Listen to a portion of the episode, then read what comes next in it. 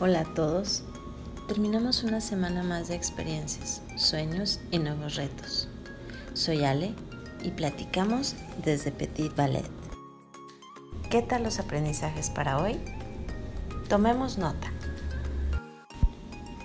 Hoy quiero contarte que existen momentos de tu vida en los que es importante darte permiso de soñar.